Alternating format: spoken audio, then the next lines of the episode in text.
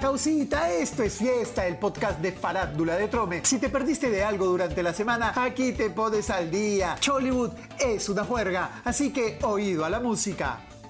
El fin de la relación de Gida Eslava y Julián Zucchi ha provocado más dudas que certezas. Es que cada vez que han trabajado un proyecto, algo le sucedía a la parejita. Por eso han tenido que salir a dar explicaciones sobre su situación.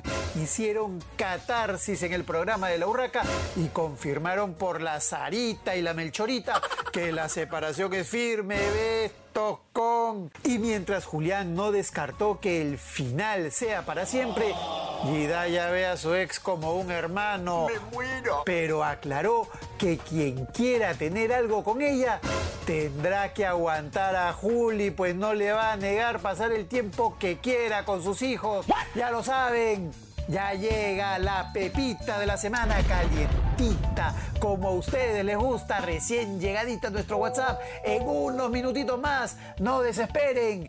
Quienes han vuelto a decirse de todo son Milena Zárate y su ex Edwin Sierra. La colombiana le dijo miserable a la Fuana porque no asistió a la primera comunión de su hijita.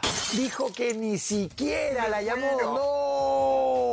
Para colmo, Milena dice que Spider-Man le mandó una carta notarial anunciando que la va a demandar por 105 mil soles por haber hablado de él en televisión. ¡Pobre bolsillo!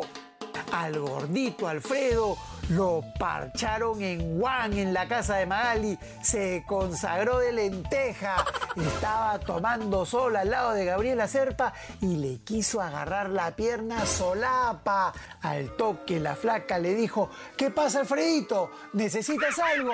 ¡Ja! ¡Recontra Monse! Ya fue el chistoso. Yolanda Medina contó en Café con la Cheves que Nilber Warak registró a su nombre al grupo Almabella sacándola de taquito y luego la quiso arrimar de la agrupación diciéndole que ya estaba vieja para cantar, taque frío.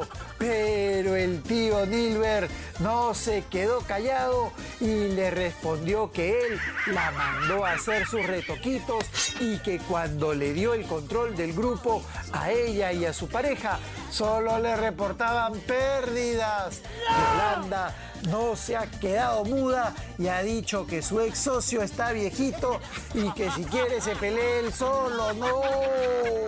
Ahora sí, esto es lo que todos estaban esperando. Esta es la pepita de la semana. Recibimos un mensaje en nuestro WhatsApp en el que nos dicen que ya se está preparando la nueva temporada de La Casa de Magali. Nos cuentan que empezaría el próximo año y ya tendrían una lista tentativa de nombres entre los que estarían la tía Lucía de la Cruz, Marvito, Chiquito Flores, Abel Lobatón y la máquina. ¿Qué tales angelitos? Y eso fue todo. Volvemos recargados la próxima semana. No escupan al cielo. Esto es fiesta, el podcast de Farándula de Trome. No hay más. Chau, chau.